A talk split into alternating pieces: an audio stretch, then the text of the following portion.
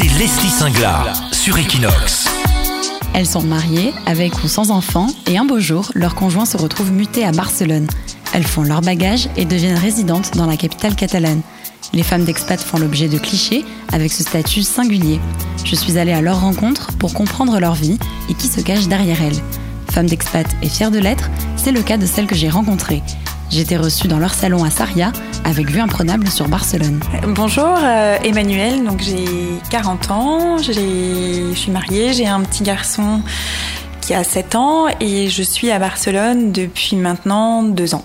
Bonjour, alors moi je m'appelle Hélène, euh, je suis mariée, j'ai trois enfants de 19, 17 et 13 ans. Euh, c'est ma seconde expatriation à Barcelone, ça fait deux ans et demi que je suis là pour euh, la seconde fois et la première fois j'étais restée trois ans. Pour le boulot de mon mari, à chaque fois en fait on le suit dans ses différents changements professionnels. On ne sait pas pour combien de temps on est là. Euh, entre 3 et 5 ans normalement. Comment ça s'est passé pour prendre euh, cette décision de venir à Barcelone? La première fois, c'était euh, c'était une réflexion. On avait envie vraiment de partir vivre à l'étranger et on serait parti où que ce soit. Un coup de bol, c'était Barcelone et on était euh, hyper content et heureux de venir en Espagne. La seconde fois, c'était, euh, il n'y avait même pas de discussion et c'était une évidence. On était euh, fou de joie de revenir à Barcelone et toujours exalté par l'idée de vivre autre chose, de revivre une expérience familiale parce que c'est une vraie expérience pour tout le monde et de repartir en expat. Et avant, vous étiez à Paris avant, on était à Paris les deux fois en fait. On a fait euh, la vie un éternel recommencement. On a fait euh, Paris-Barcelone, Paris-Barcelone. Emmanuel, c'est la première fois à Barcelone? Alors moi, c'est la première expatriation et comme Hélène, coup de chance, c'est tombé sur euh, sur Barcelone. Réflexion aussi parce que c'est vrai qu'on était tous les deux à travailler sur Paris et, se pose toujours la question est-ce qu'il y en a un des deux qui qui lâche son son job? Et euh, mais c'est vrai que la destination euh, Barcelone nous a beaucoup aidé à à faire notre choix et puis moi dans mon boulot voilà, j'avais, euh, c'était le moment. Je m'étais dit pourquoi pas et, et on l'a fait assez naturellement. Il n'y avait pas d'appréhension pour toi, du coup, de quitter ton emploi? Il y en a toujours. Il y en a toujours et euh, je pense que le, le vrai secret euh, d'une expatriation, c'est de se dire qu'on voit le, le, départ comme une opportunité et non pas comme un sacrifice. Je crois que c'est vraiment ça le le, le, principal est de se dire que c'est l'opportunité de faire autre chose, l'opportunité de voir, euh, de découvrir d'autres choses, d'autres personnes qu'on n'aurait pas eu l'occasion de découvrir avant. Euh, voilà, c'est l'opportunité de faire plein de choses. Oui, est-ce que c'est vrai que dans un couple, c'est pas rare que euh, on, on, quitte une ville, on déménage pour la profession d'un. Et est-ce que c'est ce sentiment de tout quitter pour l'autre ou non justement? Non, moi c'était de se dire, c'était une décision qu'on avait prise, mais je pense un peu comme Hélène euh, voilà, une envie de vivre quelque chose d'autre, de vivre à l'étranger. Euh, nous, on était d'accord que c'était soit lui, soit moi, le premier qui avait une opportunité, on, on en discutait. Et j'ai pas du tout eu ce sentiment de, de, tout quitter pour lui ou de tout quitter. Non, ça a été, euh, ça a été vraiment ensemble. Euh, moi, c'était le bon moment, donc on s'est dit, bah, c'est parti et euh, c'est une nouvelle expérience et on la vit à fond. Oui, moi, j'ai pas eu non plus l'impression de tout quitter pour lui. J'ai eu l'impression de partir grâce à lui. Et, euh, et, vraiment ce sentiment euh, d'un choix familial et euh, d'un projet familial et, et voilà c'était euh, l'occasion et l'opportunité. Je travaillais moi aussi euh, à Paris. Vous avez eu peur quand même d'avoir une expatriation dans un pays très différent ou quelque part vous n'avez pas eu envie d'aller? On pu partir n'importe où. Donc euh, c'est le jeu aussi. Je suis sûre que j'aurais pu être heureuse partout. Mais il y a des endroits où c'est encore plus facile d'être heureux euh, et sans se poser de questions. Comment ça s'est passé les premiers mois d'expatriation du coup ici? Alors, La première, j'imagine, pour s'adapter Pour moi, la première expatriation, c'était il y a dix ans, donc euh, ça me paraît loin. Les tout premiers mois, assez exaltants la découverte, autre chose, euh, une autre façon de vivre, une autre culture. On était vraiment contents. Et après, au bout de six mois, un espèce de petit, euh, de petit gloops, un petit manque. Où là, on se rend compte que bah, on n'est plus euh, vraiment chez soi dans le confort. Il faut faire euh, des efforts sur plein de choses. Et euh, moi, j'ai eu l'impression de me sentir vraiment chez moi et hyper heureuse au bout d'un an pareil, euh, moi c'est vrai que la première année, alors moi je suis arrivée dans des circonstances un peu, un petit peu un peu différentes de celles d'Hélène parce que je continue toujours à, à faire des allers-retours sur Paris. Je l'ai fait pendant deux mois. Donc les premiers mois, j'ai pas trop senti, juste la fatigue de faire les allers-retours. Et puis après, quand je me suis posée, contente de me poser, euh, on sait pas trop quoi faire, on sait pas trop où aller, on sait pas trop à quelle porte taper. On sait, euh, il y a plein de choses, il y a plein d'interrogations. Euh, comme dit Hélène, on, on, prend un peu ses marques. Euh, et quel quartier donc avez-vous choisi pour vivre? Pourquoi? Près de l'école euh, de notre petit garçon. Donc nous, ça a été c'était Saria pour des questions de praticité d'aller-retour d'école. Et nous, comme Emmanuel, on a fait un choix en fonction de l'école. On est à Pédralbès et on a choisi vraiment d'être euh, proche de l'école et que les enfants puissent faire euh, les euh, trajets, les allers-retours à pied et être autonomes parce que euh, le plaisir euh, d'être à Barcelone par rapport à ce qu'on a connu en région parisienne, c'est euh, beaucoup d'autonomie et on avait envie qu'ils puissent profiter de ça et faire les allers-retours et, être libre. J'aime le côté verdure, on respire. Après, je suis très fan aussi parce que j'ai des adolescents. Je pense que si j'étais sans enfant, j'aurais pas fait ce choix-là de quartier parce que ça manque un peu d'âme espagnole et catalane euh, et de la vie qu'il y a dans le centre-ville.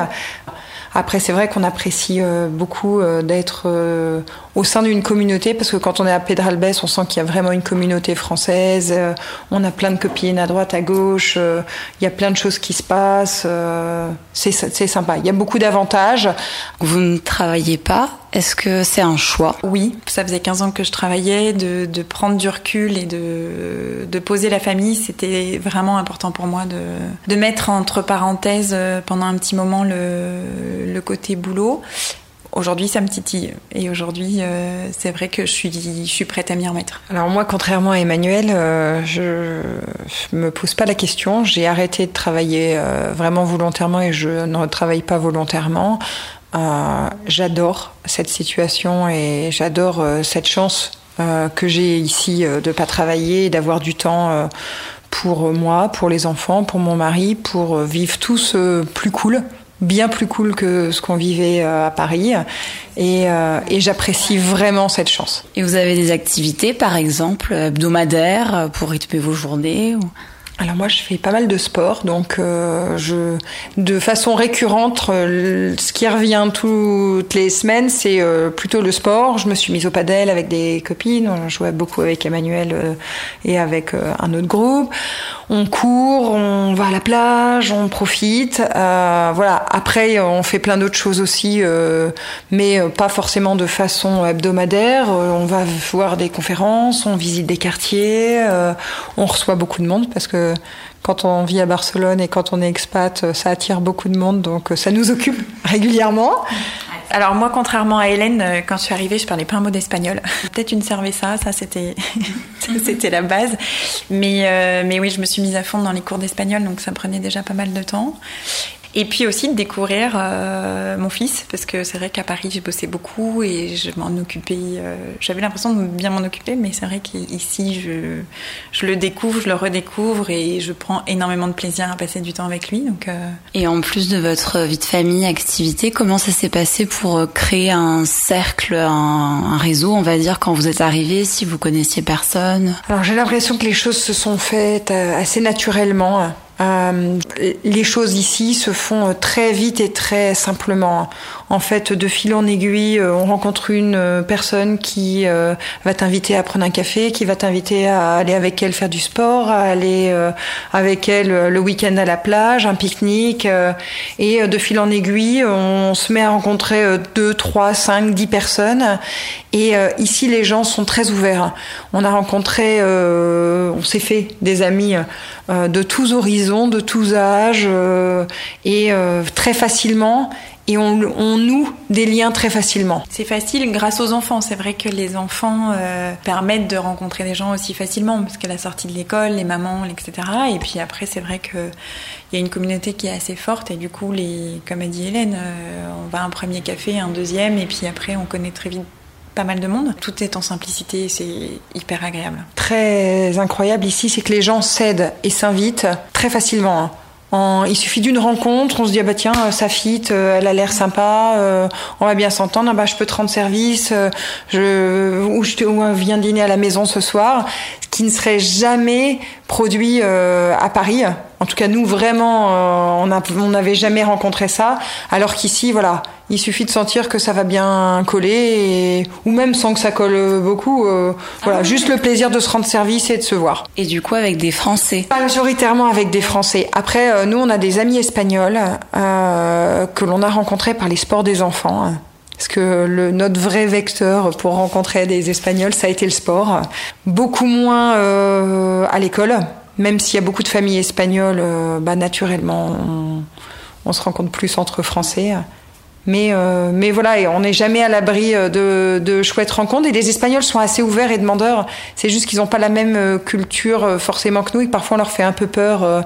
Les Français de Pedralbes, je sais pas si c'est pareil dans les autres quartiers, mais ils se disent qu'on est hyper clanique et qu'on vit qu'entre nous. Donc euh, voilà, ils essayent pas. Je parlais pas un mot d'espagnol, donc c'était difficile de rentrer des Espagnols. En tout cas, euh, j'étais vraiment pas à l'aise. Et c'est vrai que là, c'est la deuxième année et que du coup, j'ai, euh, ça y est, j'ai vraiment envie de. Et j'y vais beaucoup plus spontanément. Donc c'est vrai que même des mamans qui sont espagnoles dans, la classe de mon fils, je vais spontanément maintenant leur parler, etc. et, à nouer des liens. c'est vrai que quand je suis arrivée, c'était heureusement que la communauté française était là parce que sinon ça aurait été très même au niveau des bons plans, parce que c'est vrai que quand on arrive, on se dit, bah, si j'ai un problème demain, je vais dans quel hôpital, je vais faire, je vais où, je fais quoi. Euh, et tout ça, ça c'est des bons plans qui s'échangent très facilement et on a vraiment la chance d'avoir euh, une super communauté française. Dans le cadre du mutation, on utilise beaucoup le terme femme d'expatriés. Vous en pensez quoi? Ce terme Il y a beaucoup de clichés dessus. Euh, on imagine tout de suite euh, la desperate housewife qui bosse pas, euh, qui est dans son canapé, qui sort faire du shopping et qui claque euh, tout le salaire de son mari en foutant rien la journée. on le vit pas comme ça et on assume très bien le terme de femme d'expat parce que c'est une super chouette opportunité être femme d'expat, c'est aussi euh, plein de choses positives, mais, euh, mais c'est rigolo euh, quand, quand on essaye d'y penser. Oui, c'est plus souvent de clichés que, que d'envie. Comme Hélène, effectivement, si on se pose sur le terme, ben on se pose pas parce que on n'a pas envie de se poser la question, on le vit très bien comme ça et, et voilà, et on assume. Pour vous, comment on définit une femme d'expat? Ou justement, il n'y a pas de définition? En tout cas, ici, les femmes d'expat que je vois, elles sont plutôt toutes épanouies, bien dans leur pompe. elles s'assume à 500%. Donc euh, j'aurais envie euh, de, penser à cette image-là. Euh, on en a beaucoup d'amis autour de nous qui sont qui ont suivi leur mari, qui sont expats, ouais, qui sont plus forcément expats ou qui le sont, mais qui ont qui font le choix de travailler, qui s'épanouissent beaucoup ici et dans leur choix. Donc je pense qu'il y a plein de modèles différents en fait. Et j'avais lu euh, qu'il existait le syndrome de la femme d'expat dans des articles, ce qui disait que justement des fois ça peut susciter des jalousies à l'entourage qui dit un peu que tout est facile alors que pas forcément d'arriver quand même dans un nouveau pays, s'adapter à une nouvelle culture avec sa famille. Alors là, je pense que ce syndrome, il est plus sur euh, les Français qui vivent en France et qui imaginent les expats euh, que euh, que dans euh, au sein des, des expats qui sont à l'étranger. Je pense que les gens en France s'imaginent ça, que tout est hyper facile, que c'est super, qu'on paye rien parce que c'est les boîtes des maris qui payent tout ou des maris ou des femmes, hein, parce que les expats ça peut être dans les deux sens.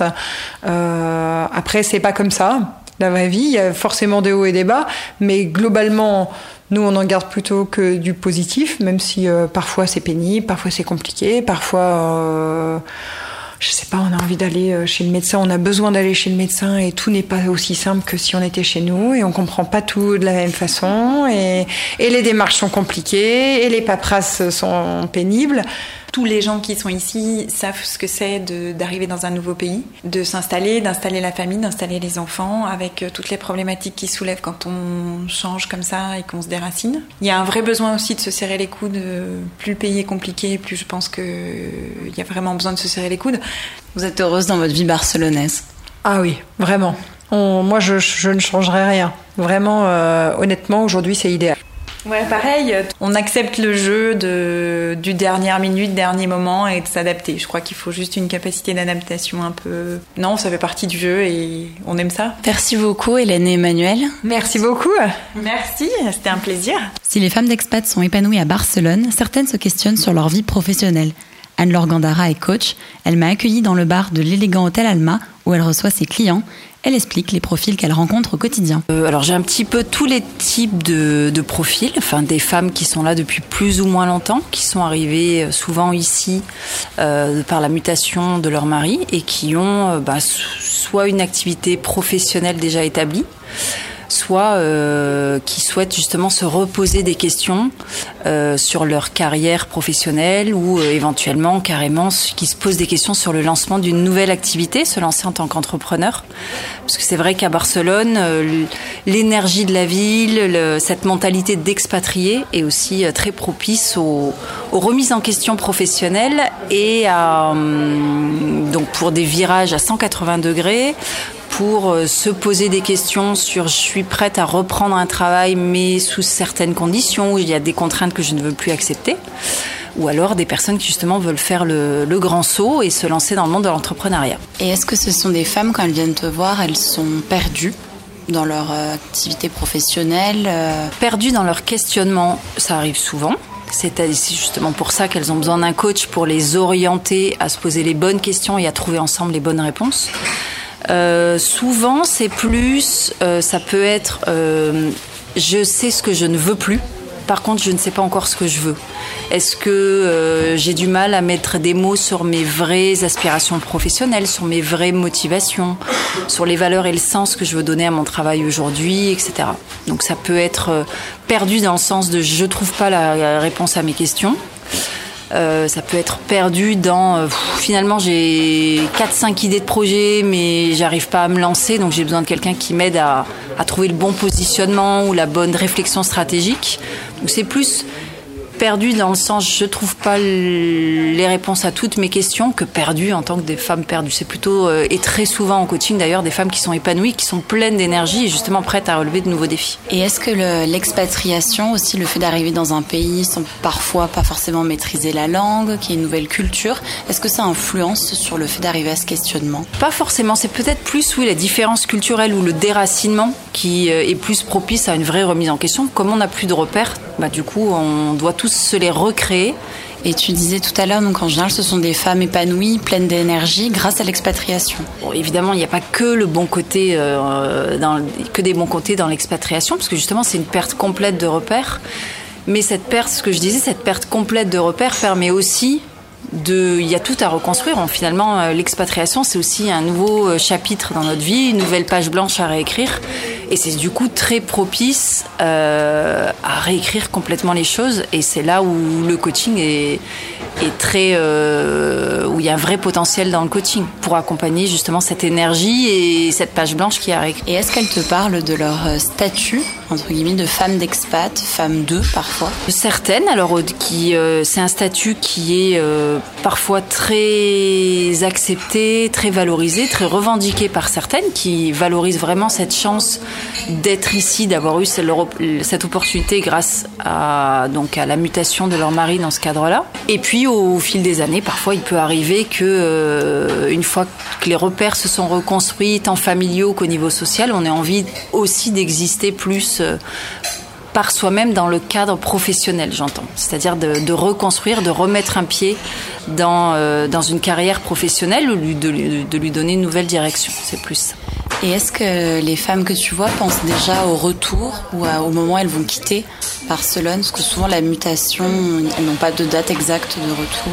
Alors euh, oui, pour certaines ça arrive. Il y a notamment des personnes qui viennent me voir, pas parce qu'elles veulent reprendre une activité professionnelle euh, à court terme, mais plutôt parce qu'elles me disent bah, j'ai du temps devant moi avant la prochaine mutation, j'ai quelques mois ou voire quelques années, et j'ai besoin de profiter de ce temps-là pour vraiment euh, faire un travail d'introspection, comprendre ce que je veux, quelle, quelle motivation, quel sens j'aimerais donner à ma carrière professionnelle pour que quand je vais rentrer en France ou quand je vais être dans une autre, dans un autre pays suite à une prochaine mutation, je sache d'ores et déjà dans quel projet j'ai envie de m'investir, etc. Pour avoir, en fait, c'est un questionnement ici qu'elle réalise pour le mettre en application le projet sur lequel on aboutit, elle le met en application dans, euh, dans la future mutation, dans le retour en France, que ce soit un projet entrepreneurial ou pour rechercher un emploi. Au moins, ça oriente leur, leur recherche.